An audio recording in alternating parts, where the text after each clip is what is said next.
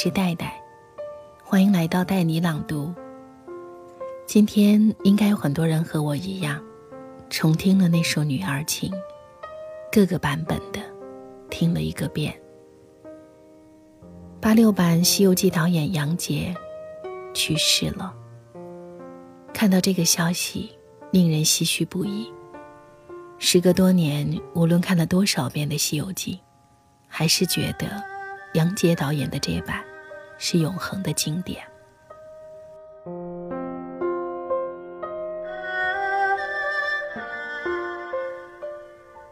还记得小时候看《西游记》，一看就是一个下午，都该吃饭了，也不愿意离开一会儿，经常是端着饭碗，搬着小板凳。在电视机前，边吃边看。因为一边吃一边掉饭粒，没少挨家人的批评。但是这一切，丝毫没有能够影响到我心中的满足感。那时候，经常幻想着能像孙悟空一样，七十二变，上天入地，随意的变大变小。童年的时光，总是被这些美好的幻想。所充斥着。长大后，常常怀念小时候的时光。一家人吃完饭，聚在一起看《西游记》的场景，常常会浮现在脑海。一千个人眼里有一千个哈姆雷特，但千万人心中，都只有一部《西游记》。故事外的事，有时候和故事本身一样的精彩。杨洁导演一九八二年拍摄的电视剧《西游记》就是这样。我翻看了资料，据说《西游记》前期采景，杨洁导演和剧组在两个多月里跑了六七十个景点。当时国内旅游业并不像现在这么发达，九华山、张家界等名胜景地尚未开发，山路奇险无比。上山后又常常无处参宿，吃尽苦头。实地拍摄时，整个剧组成百上千号人的生活起居更是艰苦，馒头咸菜成了家常便饭，但是大家却乐在其中。偶尔，每人多上几毛钱的补助，或者是加餐两瓶啤酒，全剧组都会欢天喜地。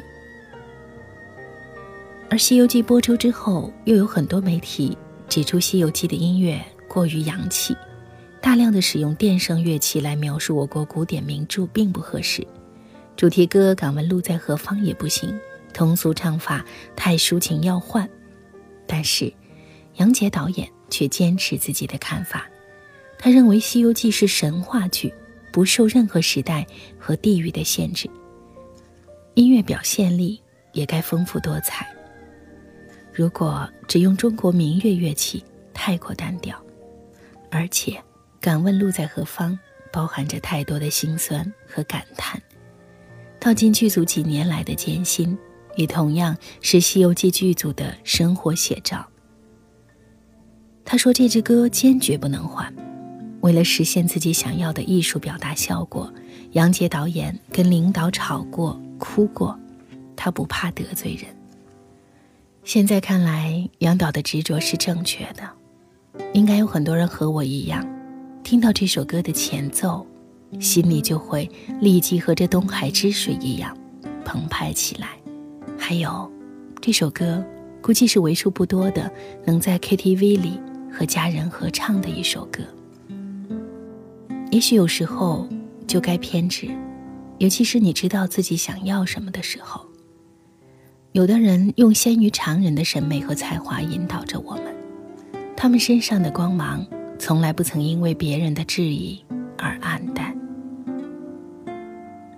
也许这就是这部《西游记》占据了一代又一代人的寒暑假，成为了一代又一代传颂的佳作的原因吧。今天得知杨洁导演去世的消息，心里非常的伤心，因为我们又失去了一个有色彩的人。我们钦佩他的大胆尝试，尊重他对艺术的坚持。赞赏他在饱受非议的时候还坚持真我的态度。他用当年那样有限的影视制作水平，拍摄出了现在无法超越的经典。一部就算知道了所有的剧情和台词，还会继续重复看下去的经典。也许以后影视后期会变得更发达，但却很难再有一部能够如此深入人心的艺术品了。感谢杨洁导演，感谢他用当年唐僧取经的精神和毅力来完成了这幅巨著，也感谢他为我和更多人的童年、人生赠予的财富。你知道吗？八六版《西游记》是中国电视历史上的经典之作。导演杨洁不仅是整部片子的总导演、制片人，他还为其中一首广为流传的插曲《女儿情》填了词。有人说，杨洁，他不是女儿国国王，他是有自己的梦想的唐僧。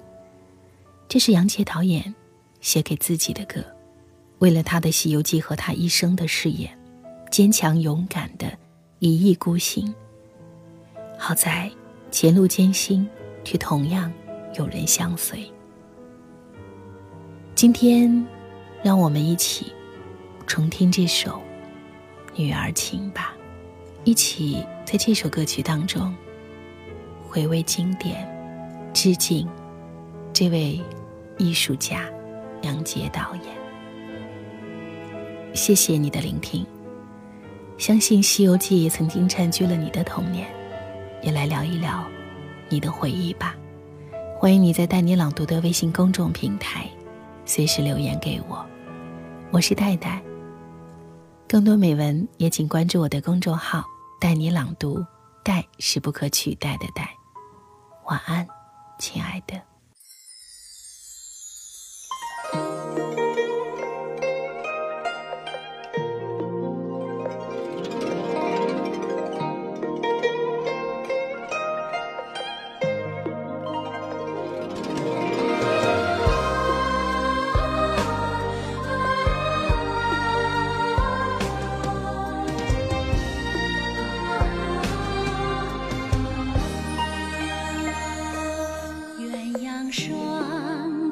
蝶双飞。满园春